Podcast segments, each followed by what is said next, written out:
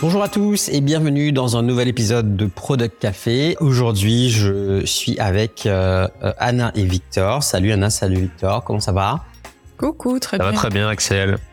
Euh, Très content de vous retrouver en tout cas.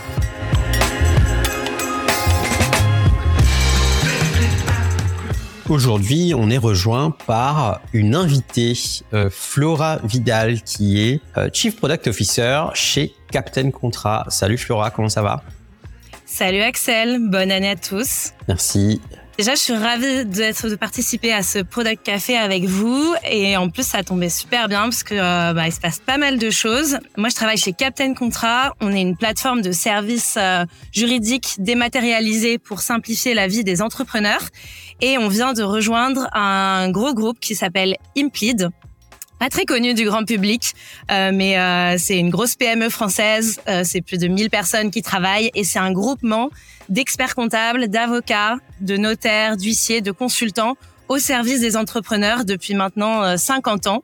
C'est à peu près 40 euh, cabinets physiques et on s'est retrouvés parce qu'on a la même vision qui est de simplifier la vie des entrepreneurs et des dirigeants, mais qu'on a exécuté de manière complètement euh, différente et on pense synergique euh, puisque nous on fait tout en ligne et eux ils font tout en physique.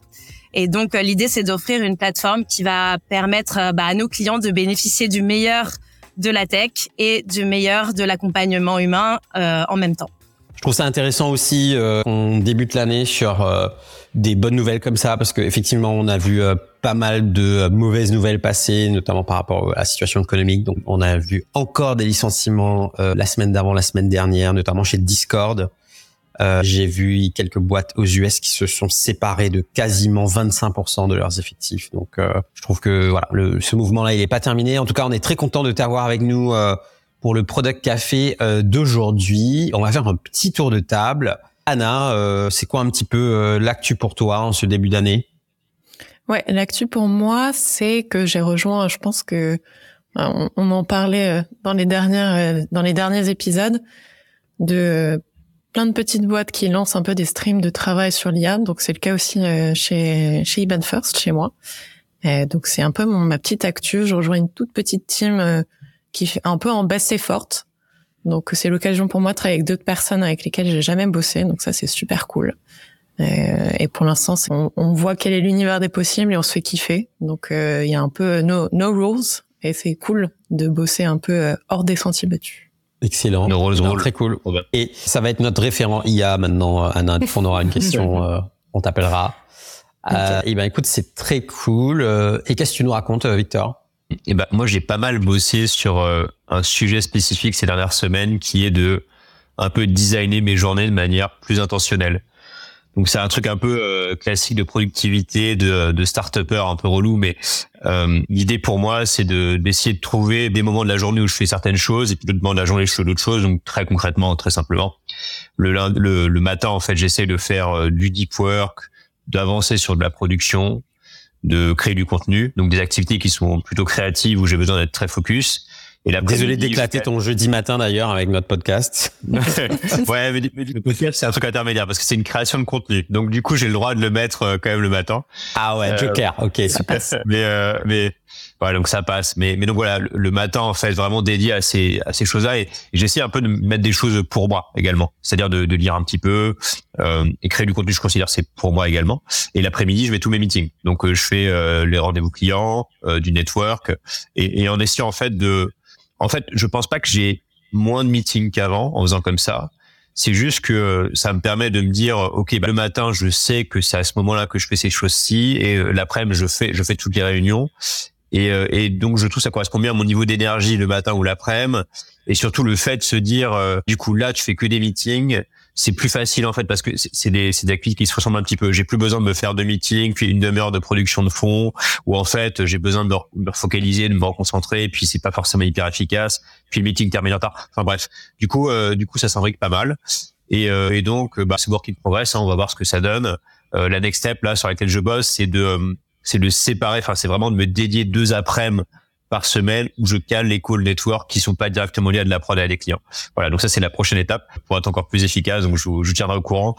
Honnêtement, euh, je recommande d'essayer de à minima de se bloquer, je sais pas, une ou deux heures un moment de la journée pour faire de la production de fond, c'est souvent le truc qui, qui, saute en fait quand on a pas mal de réunions. Et je trouve que c'est très libérateur d'avoir d'avoir ce moment-là pour soi. Très cool. Je pense que effectivement, euh, y a pas mal euh, de gens qui doivent euh, essayer de d'améliorer leur routine de, de productivité en ce en ce début d'année. D'ailleurs, ça me fait penser à quelqu'un qui, qui aime beaucoup bosser sur ce sujet, qui s'appelle Clément Caillol, qui est head of product chez Moni.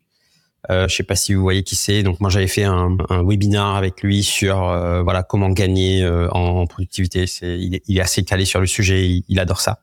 Je pense que un vrai truc d'intentionnalité, c'est-à-dire que en fait souvent on a peur de déranger les autres en disant ah oui mais je me bloque des créneaux pour pas être avec eux à tel moment dans la matinée typiquement et en fait je pense qu'il faut le faire euh, parce que justement ça permet d'être encore plus ouvert pour les voir à un autre moment et tu seras encore plus mm. content de, de, les voir parce que tu as prévu de les voir à ce moment-là. Donc faut pas hésiter euh, à déranger un petit peu ou en tout cas à, à pas être disponible par défaut tout le temps. Euh, c'est voilà, c'est une petite barre psychologique à passer, mais franchement je vous invite à le faire, c'est hyper libérateur. Je l'ai fait avec mon équipe, euh, plutôt sur des journées. Et en fait, quand je suis en télétravail, ils savent que c'est ma journée où je parle à personne et où je vais euh, abattre plein de trucs en mode 10 poids. et en revanche, quand je suis au bureau, ils savent qu'ils peuvent venir à n'importe quel moment me voir. et que de toute façon, c'est la journée où je suis dédiée aux réunions, à parler avec des gens et il y a aucun souci. Et à partir du moment où tu le dis aux gens, ça se passe hyper bien. En parlant de nouvelles intentions et de nouveaux départs pour 2024, Axel, c'est quoi un peu les news de ton côté? Alors euh, moi, gros changement en ce début d'année. Au-delà du fait que euh, ma fille euh, a commencé l'école et mon petit a commencé la nounou, bah moi aussi j'ai commencé un nouveau job, donc que de changements en ce début d'année.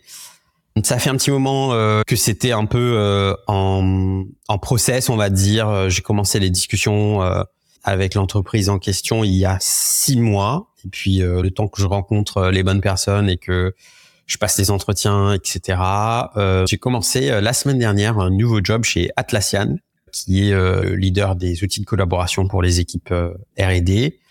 Euh, et je vais faire un job de product management évangéliste. Donc ça sonne un peu biblique dit comme ça, mais en fait le job c'est un job qui est plutôt orienté vers l'externe. Donc je dirais que 80% de mon temps est plutôt investi à à parler aux clients, aux prospects, euh, à la communauté, vraiment essayer de comprendre euh, où où est-ce qu'ils et elles euh, en sont sur la partie produit en termes de maturité de pratique métier, etc.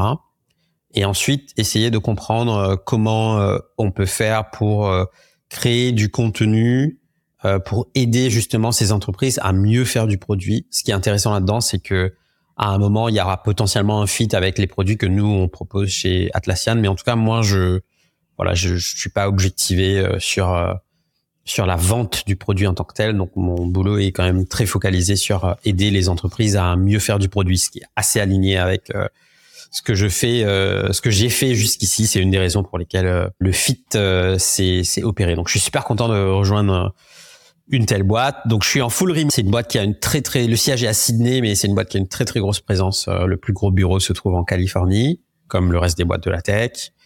Euh, et du coup, moi, je suis dans une des seules équipes qui est basée en Europe.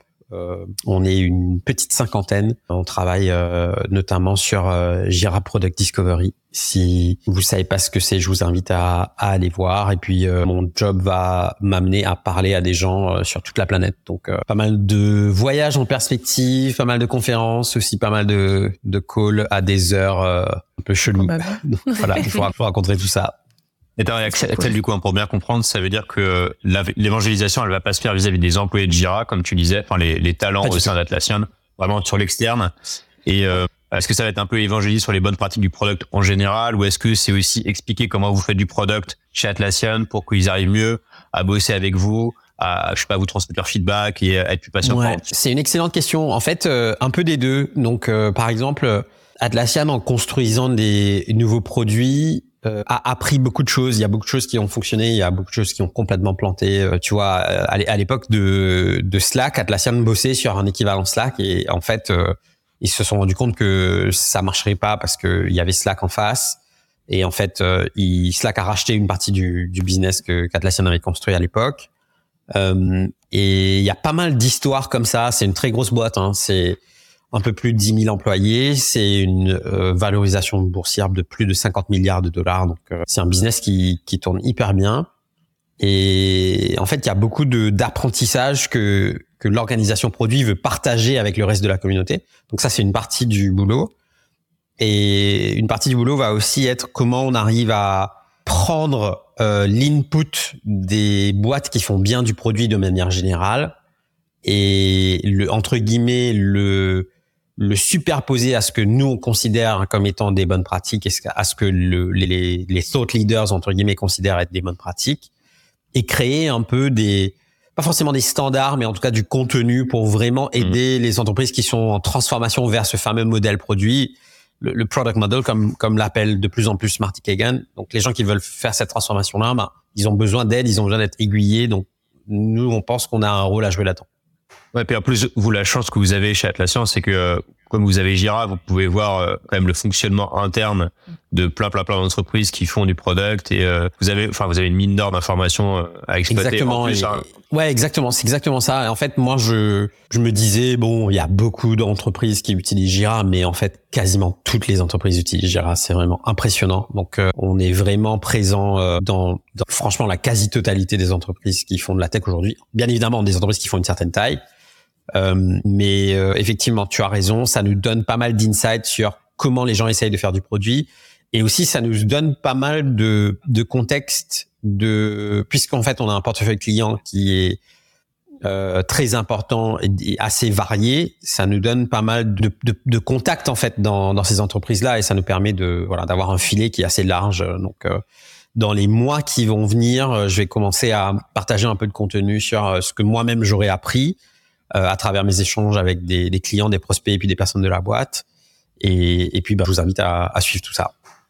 C'est très cool. Ah merci, c'est très gentil. Et, et, du coup, oui, en, en, parlant de changement de boulot, Flora, je voulais te demander donc euh, ce, ce, rachat, ce rapprochement, ça change euh, aussi des choses d'un point de vue moyen. Donc j'imagine? Ouais, clairement. Euh, Aujourd'hui, euh, comme je l'ai expliqué, euh, on rejoint un groupe qui n'est pas du tout tech, qui n'a pas de produit, et donc euh, ça va être nous le produit. Euh, ce qui est très cool, c'est que on a vraiment du coup, c'est nous les leaders et c'est nous qui avons l'ownership de proposer des choses et de mettre en place toutes les synergies. Euh, ça crée bien sûr plein de nouveaux enjeux. Euh, on va devoir mettre notre produit dans les mains de nouveaux utilisateurs, des collaborateurs de Implead, leurs clients. Euh, on va devoir continuer de nourrir notre acquisition en travaillant de plus en plus aussi notre PLG, notre product-led growth.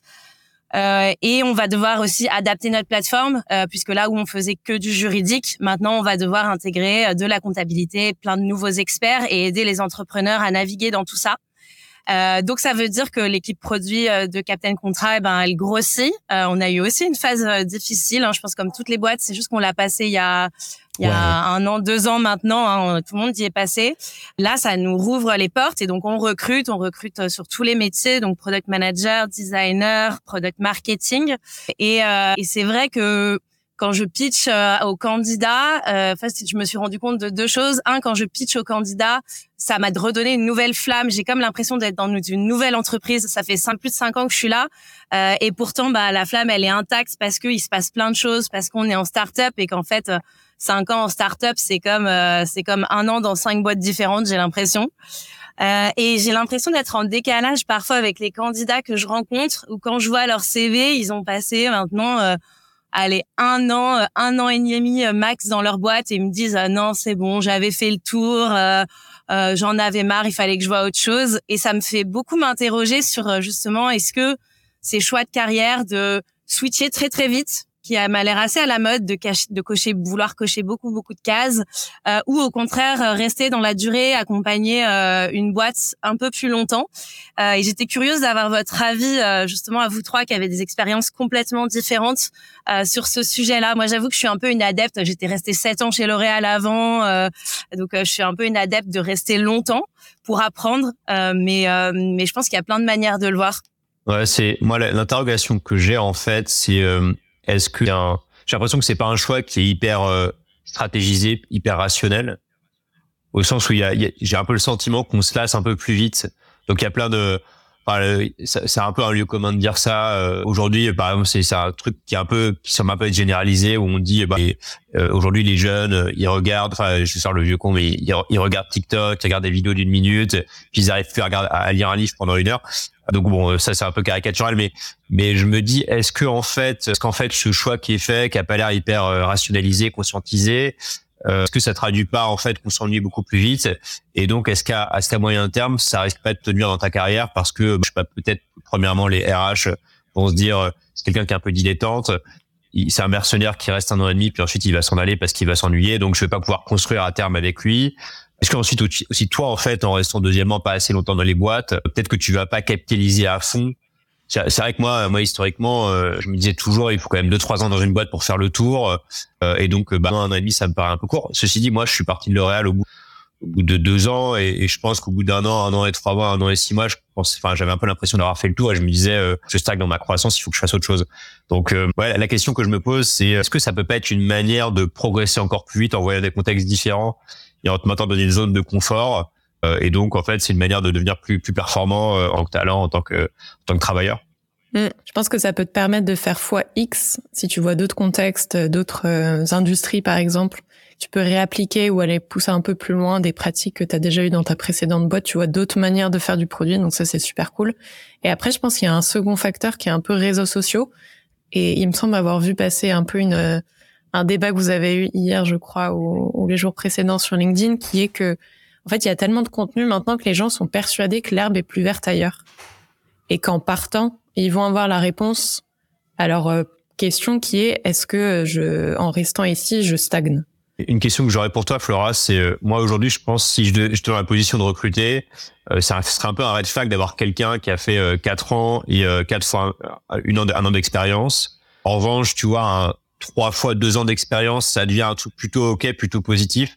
C'est quoi, c'est quoi un peu la limite, le seuil où tu dis là c'est red flag et du coup je me dis c'est en fait il va partir dans un an euh, et euh, pour le coup, et à, l'inverse, tu te dis, bah s'il est au-dessus de ce seuil, je me dis potentiellement, euh, si j'arrive à lui, à, lui donner envie de rester dans la boîte, il va rester à moyen terme et du coup, ça va être une belle aventure. Je pense qu'en fait, j'applique pas de seuil parce que je trouverais ça injuste. Et ce que je fais, en fait, c'est que je demande surtout aux candidats de me raconter leur histoire, de me raconter leur driver, de me raconter qu'est-ce qui a fait, qui les a fait bouger pour essayer de creuser et de comprendre ce qu'il y a derrière. Effectivement, si c'est quelqu'un qui me dit, euh, à chaque fois, au bout de neuf mois, j'avais tout capté au business, euh, où j'étais lassée. Euh, ça va me faire peur. Euh, après, mais après, il peut y avoir plein de contextes différents et je l'ai vu aussi ces derniers temps avec aussi toutes les boîtes qui ont coupé des périodes d'essai, euh, qui ont euh, vendu un projet qui s'est transformé en six mois. Il y a aussi plein de choses qu'on peut comprendre sur des moves rapides. Donc, je pense que, enfin, moi, je m'attache à passer du temps avec les candidats pour qu'ils m'expliquent vraiment les tenants et les aboutissants, ce qui ont fait qu'ils ont, qu'ils sont partis pour voir si moi je peux leur proposer quelque chose dans lequel ils vont se projeter longtemps ou qu'au contraire euh, en fait euh, non ça va pas le faire. Après nous on a des, des valeurs je pense qui sont euh, l'engagement, la résilience donc c'est pour ça qu'on est très attentif à ce genre de sujet et que c'est des choses que je vais creuser beaucoup en entretien. Parce que je trouve qu'on apprend aussi beaucoup via la difficulté en fait arriver dans une boîte quand on est nouveau, en fait, on a le bénéfice du doute de tout le monde. On arrive avec des idées hyper fraîches et c'est entre guillemets facile de réussir. Quand on est là depuis deux ans, encore faire ses preuves, encore progresser, avoir de l'impact. Je sais pas si vous vous rappelez de cette courbe de l'apprentissage, moi qu'on m'avait montré quand j'ai passé mon permis de conduire, où en fait ton apprentissage au début il est euh, hyper rapide et après tu atteins un espèce de palier où tu ne progresses plus du tout pendant des mois, des semaines, des jours, ça dépend des personnes. Euh, et, et ce palier là, il est dur et je trouve qu'on l'a atteint justement au bout de un, deux ans. Et par contre, quand tu le passes, tu redécolles d'un cran. Et moi, je trouve ça cool de faire ça, euh, de, de, de, de l'affronter une ou deux fois dans, à un moment de ta vie, hein, peut-être pas dans chaque poste, euh, pour, euh, pour aller creuser vraiment tes, tes compétences. Après, moi, je comprends les candidats parce que je le ressens aussi en France. J'ai l'impression qu'on te donne difficilement l'accès à des postes quand t'as pas coché la case avant. Genre, t'as pas bossé sur un SaaS B2B, tu n'auras plus jamais d'opportunités dans un SaaS B2B. Et donc, je comprends que bah, les jeunes, ils essayent de cocher un max de cases parce qu'en fait, euh, ils veulent s'ouvrir les portes pour leur futur. Et c'est peut-être ça leur stratégie. Euh, je sais pas si c'est vrai dans tous les pays. C'est super intéressant euh, ce que tu ce que tu soulèves. Je pense qu'il y a plusieurs choses, en tout cas, euh, que je lis là-dedans. Euh, dans cette histoire de est-ce qu'en France potentiellement il y a des dimensions qui sont différentes? Euh, je reviens sur le débat que mentionnait euh, tout à l'heure, euh, je sais plus si c'était Victor ou Anna, mais euh, qu'on avait, c'était Anna, je crois, qu'on avait hier sur LinkedIn avec Timothée et Victor sur le, les contenus qui existent aujourd'hui et les raccourcis que font pas mal de, de, personnes dans le product, notamment les juniors. Je pense que pour les juniors, effectivement, c'est intéressant de cocher des cases parce qu'en fait, tu as besoin de construire une certaine connaissance du métier en lui-même euh, et puis de construire aussi ta légitimité. Hein. D'un moment, euh, si tu veux pouvoir accéder à certains postes, il faut savoir démontrer que tu as les compétences et c'est souvent des hard skills. Donc, euh, il y a effectivement des cases à cocher. Sur le leadership, je pense que c'est, normalement ça devrait être moins vrai. mais j'ai eu cette conversation avec Marty Kagan où il disait, en fait, en France, vous avez un gros challenge, c'est que vous recrutez des leaders parce que ces leaders ont déployé dans la boîte où ils étaient avant une méthodologie que vous, vous voulez appliquer dans votre boîte. Et il dit, nous aux États-Unis, c'est pas du tout comme ça qu'on fait. Nous, on recrute des leaders qui sont des capitaines de navires et qui peuvent élever le niveau des êtres humains dans leur équipe. Tu vois, c'est pas du tout le même paradigme. Et, et il dit, c'est en ça que profondément, euh, votre façon de faire du produit est différente d'une autre. Moi, je suis assez d'accord avec cette vision-là, notamment parce que j'ai eu la chance d'avoir des managers slash mentors et coachs euh, au Royaume-Uni euh, qui ben opéraient un peu de cette façon-là, c'est-à-dire euh, euh, on va aller chercher déjà, on va aller essayer de trouver des gens qui sont plus intelligents que nous. et une fois qu'on les trouve, ben on les laisse faire et puis on n'est pas là pour qu'ils répliquent exactement la recette qu'ils ont appliquée dans la boîte précédente. Donc il y a vraiment cette question de comment tu arrives à presque désapprendre ce que tu as appris et rentrer dans le nouveau contexte. Mais ça, ça demande un peu de, de maturité. Et euh, je trouve que ce qui est aussi intéressant dans ce que tu dis, et, merci Victor d'avoir partagé ton point de vue là-dessus, parce que euh, je me sens un peu imposteur des fois par rapport à ça. Mais moi, j'ai eu le, j'ai eu le, ce même parcours-là, c'est-à-dire il y a une période où j'ai changé de job tous les un an à 18 mois, et c'est assez euh, trouve ça peut être assez prétentieux de dire euh, ouais je suis arrivé et au bout d'un an j'ai fait le tour. Mais en fait il y a eu des boîtes où je suis arrivé et au bout d'un an j'avais fait le tour. Et, et, du coup tu comme disait Victor moi je pense y a un moment vaut mieux être honnête avec soi-même et dire ben là pour ma curiosité intellectuelle et pour mon épanouissement ben time to go tu vois euh, j'ai besoin de passer à autre chose. Comme tu dis des fois tu es quand même obligé de faire des entretiens parce que si tu mets des critères ou des seuils un peu euh, euh, arbitraires, tu peux passer à côté de, réels talents euh, qui en fait sauraient justifier pourquoi ils sont restés que euh, 9 mois, 1 an, 18 mois dans une boîte. je pense le, le truc un peu peut-être un peu la, morale de tout ça. moi, moi, je trouve que quand tu fais un boulot que tu aimes beaucoup, il faut continuer. En fait, le temps que tu passes à ton boulot, il est hyper important. Et donc, si tu sais que ce que tu aimes, c'est faire cette chose, et que tu plus complètement heureux dans un contexte de boîte, bah il faut pas que tu te poses trop la question, il faut pas que tu hésites à aller le faire autre part. Et euh, bah, je pense qu'en fait c'est un peu ça la recette, c'est euh, si tu, tu fais un truc que t'aimes et que tu le fais de manière intense en ayant l'impression de progresser, grosso modo, il peut t'arriver que des bonnes choses euh, et tu seras pas malheureux. Enfin, non, je, je, peux pas le dire, mais je pense que en tout cas, tu maximises tes chances de pas être trop malheureux à terme. en train de dire que en fait c'est très contextuel. Il n'y a pas forcément de de bons ou de mauvais moments. Euh, je vous propose de passer au segment suivant. Euh, donc c'est l'outil IA de la semaine. Victor, je pense que tu nous as déniché quelque chose. Oui, alors je sais pas si dénicher c'est le bon mot parce que c'est c'est une appli qui est quand même assez connue. Euh, mais euh, donc ça, ça s'appelle Photoroom. Alors euh, c'est ah ouais, tu l'as pas déniché Photoroom, tout le monde connaît. Franchement, abusé. j'ai raconté, n'importe quoi. Oui, euh, non, Photoroom, euh, donc c'est alors quand même pour ceux qui connaissent pas forcément, euh, donc c'est une application qui historiquement permet à des vendeurs, des e-retailers, des, des, gens qui vendent en e-commerce, de prendre en photo un produit et de mettre un fond sympa derrière.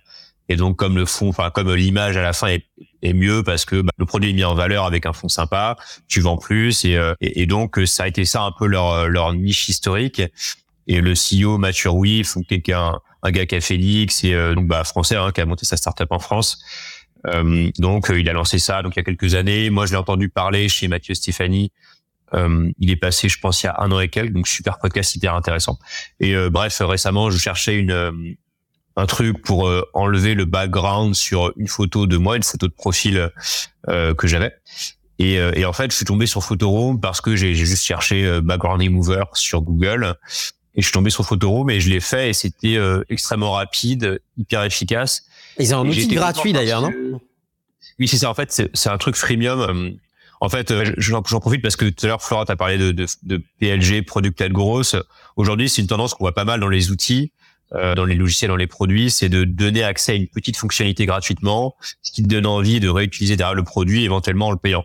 Et, et donc Photo, ils permettent de faire ça. Tu peux enlever ton background, c'est hyper rapide, ça prend 5 secondes. Tu peux télécharger l'image derrière sans background. Euh, alors, si tu veux une haute qualité, faut payer, mais tu peux prendre une qualité euh, qui reste quand même tout à fait correcte euh, sans payer.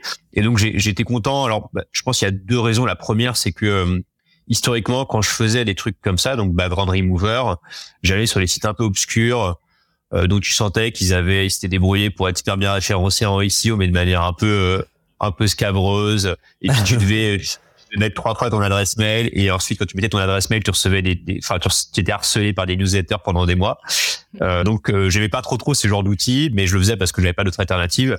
Puis le deuxième truc, du coup, c'est que Photoroom, c'est une belle boîte française donc je suis content de me dire que j'utilise du français, une boîte française, de la même manière que si j'ai besoin de faire un contrat, bah allez chez Captain Contrat, je suis content parce que c'est euh, également une boîte française. Donc j'étais content. La euh, distinction à la française. Exactement. Donc euh, ouais, très cool, très cool. Hein, voilà. Et bon, et en plus, si jamais Mathieu Ruiff écoute ce podcast, je lui ai envoyé plusieurs messages parce que je trouve son profil hyper cool. J'adorerais discuter avec lui, voire même l'inviter à la Product Café. Mais bon, peut-être qu'il, peut-être que s'il m'entend, il, il me répondra et qu'on pourra le faire venir un de ces quatre. Allez la communauté, si vous connaissez Mathieu Rouif ou pas d'ailleurs, euh, merci de lui envoyer euh, des messages, de le spammer pour qu'il vienne sur Product Café. On serait ravis de l'avoir. Ah, écoute, euh, merci pour ce petit topo sur Photoroom. Moi, j'ai utilisé deux trois fois. effectivement, sur le site, il y a un lien qui s'appelle Free Tools. Donc, tu peux. Il y a pas mal d'outils. En fait, il y a plusieurs outils. Il y a le background remover. Il y a un outil pour corriger entre guillemets une photo. Donc, si tu as envie de par exemple, euh, je sais pas, tu as une table, tu avais un objet dessus, ben tu peux juste enlever l'objet. Enfin, il y a pas mal d'outils euh, super bien foutus. Donc euh, merci beaucoup pour ça. Et je connais pas leur strat, mais je me demande si on peut en en train un peu pivoter parce que historiquement c'était vraiment très e-retailer et là ils mettent quand même beaucoup plus en avant les photos, enfin les photos de personnes. Donc je me demande s'ils sont pas en train d'un petit peu étendre leur marché, étendre leur offre. En fait, ce que ce qui serait assez cohérent avec le fait qu'ils aient une appli euh, mobile. Euh, moi, je vois euh, l'appli iOS quand je regarde comment c'est présenté dans l'App Store, ça a l'air complètement D2C, c'est-à-dire vraiment orienté utilisateur finaux, quoi, le grand public. Donc, à mon avis, il doit y avoir un peu de ça là-dedans. Eh ben écoutez, c'était très chouette de passer cette petite demi-heure avec vous. Merci beaucoup Flora d'avoir participé à cette édition de Product Café. On est très content de t'avoir. Félicitations pour ce rachat, ce rapprochement, et puis euh, hâte de voir euh, ce qui se passe chez euh, Captain Contrat et chez Implead dans les mois qui viennent. Et puis je vous dis à la semaine prochaine. Salut. Salut. Merci.